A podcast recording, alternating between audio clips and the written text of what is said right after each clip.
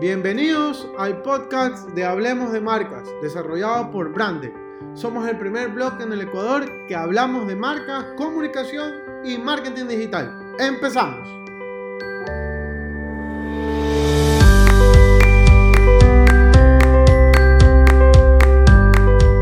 Hola amigos, ¿cómo están? Bienvenidos nuevamente. No es domingo, Lamentablemente tengo que pedirles disculpas, tuve un inconveniente eléctrico dentro de la zona donde yo vivo y ahorita mismo tuve que subir el video eh, el día lunes 13 de julio. Entonces realmente les pido disculpas, pero estuvo un poco complicado en, ese tema. Pues bueno, miren, eh, lo que yo quería hablarles el día de hoy era un tema que salió o surgió por este hashtag que hace un par de horas que estuvo como Lady Bessie, en donde estaban grabando a esta señora eh, un poco enojada y, e insistente de por qué le atribuían un, mensaje o una denotación que ella no estaba de acuerdo. Y dentro del mensaje o dentro de la publicación eh, había algunas personas que decían cómo es posible que ya sepan quién es, dónde vive, qué es lo que hace y un sinnúmero de cosas. Y yo he escuchado eh, ya varios autores eh, de la misma red que están preocupados por el tema de la protección de nuestros datos. Y muchas veces nadie se percata que al final del día nosotros regalamos esos datos porque las redes sociales no son gratuitas. Las redes sociales tienen un costo. Y el costo es la información que nosotros le estamos ofreciendo. Es por eso que Facebook vale lo que vale. Y al final del día lo que está pasando es que nosotros regalamos nuestros datos sin ninguna retribución, simplemente entre comillas para estar conectados con las personas o nuestros seres más queridos. Entonces, mi pregunta o la pregunta que se han hecho mucho es, ¿quién nos protege cuando existe una suplantación de identidad? Y lo que les voy a contar me pasó al principio del año. Yo estaba eh, yendo hacia la playa, estaba tomándome unos días de descanso y me llama una ex compañera de trabajo y me dice que tenía una persona que al parecer le habían suplantado la identidad que se encontraba en Facebook, que realmente no sabía qué hacer. Al final lo que me enteré es que esta persona está involucrada con una tercera y esa tercera es la que estaba, eh, le habían colocado la foto, el nombre, le habían creado todo un perfil, ¿no? Lamentablemente esta tercera persona nunca había utilizado las redes sociales ni tampoco en su momento había eh, usado algún tipo de medio digital para comunicarse o demás. Lo que me estaba pidiendo la persona en cuestión era que le pudiera ayudar porque la tercera persona no sabía manejar este tipo de contenidos, ni tampoco tenía las características de ser un, usuario muy aférrimo a, manejar redes sociales. Eh, lo que yo le indiqué fue que existe dentro de Facebook un procedimiento para poder denunciar a personas que están suplantando la identidad mediante imágenes, fotos, videos y demás, y que lo que podría hacer es tratar de bloquearlo. Además, también le dije que se pudiera contactar con algún abogado que pudiera ayudarle en esta caso específico particular acerca de este tema de, suplantación de identidad.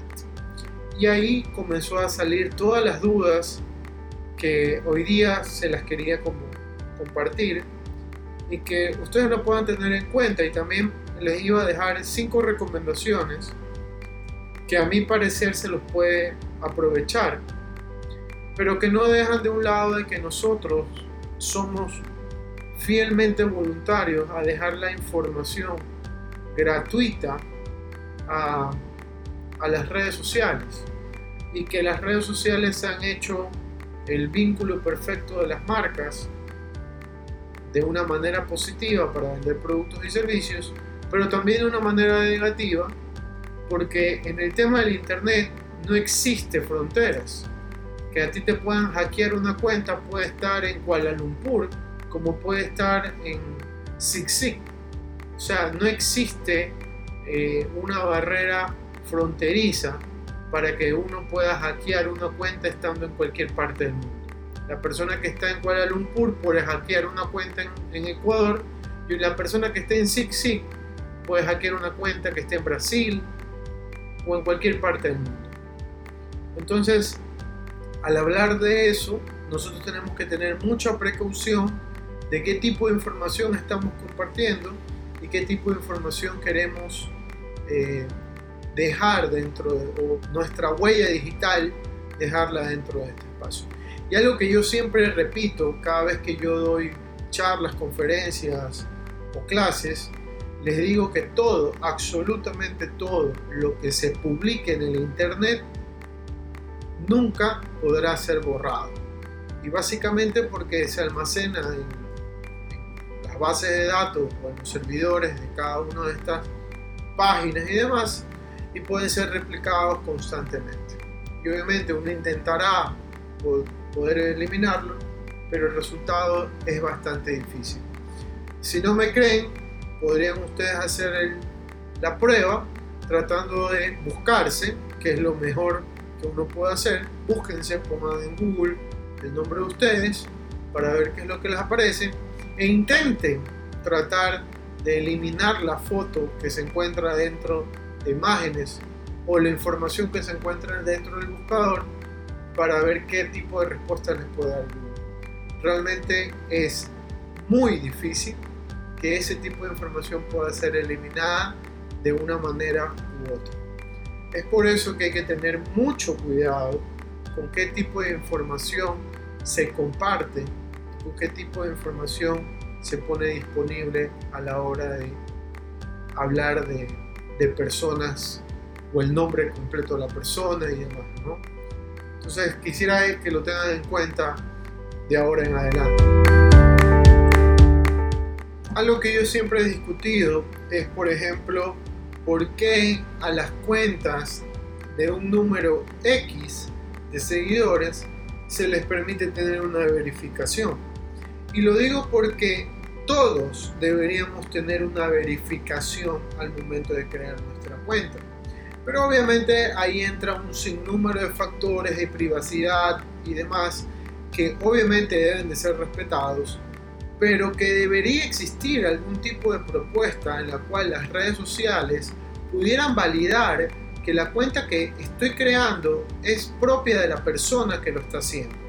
Porque de esa manera, tanto sus amigos y sus contactos van a estar seguros de que esa es la persona por la cual quieren o desean estar interesados.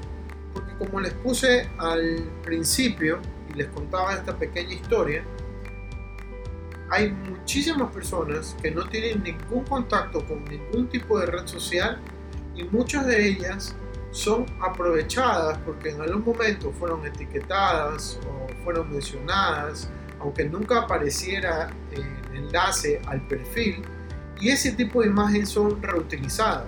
Y ahí es donde entran también toda esta cuestión de tener eh, los troll centers. Todas estas cuentas creadas a diestra y siniestra con cualquier tipo de imagen, con cualquier clase de contenido, es lo que permite que generen y construyan todo este tipo de perfiles hasta llegar al punto de que puedan suplantar una identidad. Asimismo, como ocurrió con este hashtag de Lady Bessie, que más allá de hacer cháchara de lo que la señora decía, si uno comienza a revisar todos los tweets de este tipo de mensajes relacionados al tema, aparecen hasta el número de teléfono de la persona, el número de RUC. Es demasiada información personal que ha sido encontrada de una manera demasiado rápida y que obviamente la han ido atribuyendo a una persona que quizás sea verdad como quizás no. Entonces, eh, por otro lado, también está de que la grabaron. Eh, existe eh, debería tener una autorización previa a poder ser grabada. Porque en el lugar en el que se encuentra no es un lugar público, es un lugar, una despensa que está cerrada y que tiene parámetros de privacidad. Entonces, creo yo que deberíamos ser un poco más conscientes al momento de compartir información, datos sobre nosotros dentro de las redes sociales. Y yo en ese sentido, eh, antes de hablar en el podcast, eh, busqué acerca de este tipo de información. Como ustedes comprenderán, yo no soy abogado, ni tampoco pretendo serlo. simplemente la idea de este podcast es poder compartir mi preocupación y compartir tips que ustedes quizás les puedan servir a la hora de proteger sus datos. Y lo que les decía, que estaba buscando información dentro de del Internet y encontré que existe en la Universidad de San Francisco de Quito un documento bastante amplio acerca de la regulación de Internet y derechos digitales en el Ecuador. Este documento cuenta con 275 páginas y existen diferentes y diversos autores de la misma. Y lo más importante de todo es que tiene bastantes fuentes en las cuales pueden ser revisadas. El que estuvo gestionando toda esta documentación es Juan Pablo Albán Alencastro, que según lo que indica acá, él es abogado y doctor de jurisprudencia de la Universidad Católica del Ecuador. Entonces realmente si tienen una oportunidad, eh, revísenla, eh, busquen en la Universidad San Francisco de Quito el documento, como les digo, es, es un documento que se llama Regulación de Internet y Derechos Digitales en Ecuador. Voy a tratar de dejarles el enlace abajo para que ustedes lo puedan ver en el momento que estén escuchando el podcast. Y existe una gran cantidad de eh, autores del mismo y te tocan diversos temas, ¿no? El que yo les mencionaba, Juan Pablo Albán Allen Castro, es uno de ellos y que obviamente está tocando este tema de derechos que todos tenemos a la hora de, de trabajar eh, derechos eh, dentro del, eh, del Internet, ¿no? Que una de las conclusiones que alcancé a leer, que lamentablemente al Internet, al ser un ente abierto, sin límites de fronteras, es muy difícil poder eh, gestionar un servicio público o de legislar, es la palabra correcta, adecuadamente dentro del Ecuador con algún tipo de estas leyes. ¿Por qué? Porque en el momento que uno suplanta una identidad o hace un acoso cibernético, que es lo que estaba leyendo, el resultado es un poco difícil de comprobar, porque para que una persona sea culpable tienes que tener pruebas, pruebas fidedignas en las cuales te permitan a ti decir que esa persona es la que eh, te está eh, intimidando o haciendo algún daño mediante las redes sociales o el internet. Y la otra persona va a decir, ok, compruébenle. El único tipo de comprobación que pueden tener es la dirección IP. Y la dirección IP es el número que ustedes o a cada uno se nos da para poder estar conectado dentro del Internet. Entonces realmente es un poco complejo y bastante difícil la situación. Entonces es por eso que yo quería compartirles estos cinco tips para que ustedes los tengan en cuenta al momento de gestionar su nombre, gestionar su marca tanto en el internet como en las redes sociales. Antes de compartirles estos 5 tips, quiero recordarles que existen diferentes tipos de estafas o delitos eh, dentro del internet y entre uno de ellos se encuentra el phishing o, o, suplantación de identidad. Básicamente lo que hacen los hackers es poder utilizar datos expuestos por el por el que va a ser hackeado, por el que va a ser pirateado, creyendo que es información fidedigna la que le están enviando. Este, esta información le llega a través de un correo electrónico en donde le piden los datos eh, principales acerca de tarjetas, números de cédula, identidad o cualquier información relevante para poder suplantar la identidad y sobre todo poder acceder a datos o información eh, bastante delicada.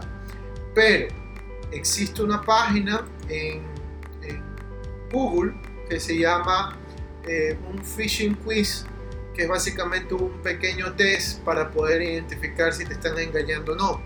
También se los voy a dejar en, la, en el enlace de en la información del, del podcast para que ustedes lo puedan visitar y se percaten cada vez que les llega un correo electrónico que ustedes tengan ciertas dudas, ¿no? Y sobre todo, ahora mismo Google ha trabajado bastante bien el tema de este tipo de engaños a través de correos electrónicos y a veces suele llegar directamente el tema de spam. Pero no, es de, no hay nada malo que ustedes hagan este pequeño test y que puedan comprobar si efectivamente están pidiendo información que realmente no necesitan compartir a través de estos medios digitales. Bueno, sin más preámbulos, aquí tengo, les comparto 5 tips que ustedes puedan utilizar al momento de protegerse, cuidarse dentro de las redes sociales. El primero, tratar de unificar el nombre de ustedes o de la marca dentro de las redes sociales. Si mi empresa se llama Empresa X, tratar de que en todos los medios digitales se llame mi empresa X. O si mi nombre es José Pérez, pues tratar de que José Pérez sea el nombre que aparezca siempre en todos los medios digitales. Y obviamente con la unificándola con una foto tanto en el medio que ustedes están utilizando como en todos los medios. Así sea que quizás nunca utilicen ese medio, siempre es recomendable poder utilizar el mismo nombre que están utilizando en diferentes medios digitales. El segundo punto, utilizar una sola cuenta de correo electrónico. Yo sé que para muchos de los nacidos después, perdón, antes del 90, eh, tendrán cuentas en Hotmail, Yahoo y demás. Eh, pero mi recomendación es que puedan tener una sola cuenta y que basado en esa cuenta pueda tener una verificación de dos pasos. ¿Qué quiere decir eso? Que cuando ustedes quieran ingresar a su cuenta, les pida un código que va a ser enviado directamente a su celular. De esa manera es un paso más que les dificulta al hacker o al pirateador o al, o que les quiera hacer algún tipo de daño para que pueda evitar ingresar a su correo personal y privado. Tercer punto, no ofrecer ni compartir y peor mencionar algún tipo de información privada acerca de estados financieros o contraseñas o en ningún medio digital posible. Es que un amigo me pidió la foto de la tarjeta o un familiar me pidió la foto de la tarjeta por WhatsApp. No, no es posible. No es posible. Porque pueden ser hackeados. Y si no son hackeados por ecuatorianos, son hackeados por cualquier otro hacker a nivel mundial. Cuarto punto. Tratar de utilizar el antivirus tanto en el ordenador, el celular o tablet. Hay algunas, o la gran mayoría de ecuatorianos utilizan sistemas Android que pueden ser vulnerables en algún momento. Entonces, traten de tener eh, antivirus instalados en su computadora, si utilizan PC, o si utilizan Android, traten de tener también un antivirus en su celular. Y el quinto y el último punto es que si ustedes mantienen redes sociales, comuniquen claramente a las personas más cercanas cuáles o cuáles son sus redes sociales. Como dijimos en el primer punto, si ustedes están utilizando el nombre José Pérez, pues se les va a ser muy fácil decir cada vez que busquen a José Pérez en cualquier red social, voy a aparecer yo con mi fotografía personal. Si te gustó este podcast, compártelo a algún amigo que pueda estar interesado en saber este tipo de información. Además, búscame en Spotify como Hablemos de Marcas o Brande para conocer más acerca de marcas, comunicación y marketing digital. No te olvides visitar nuestra página web hablemosdemarcas.com y seguirnos en nuestras redes sociales tanto de Facebook, Twitter e Instagram. Y recuerden amigos, nunca dejen de innovar. Nos vemos.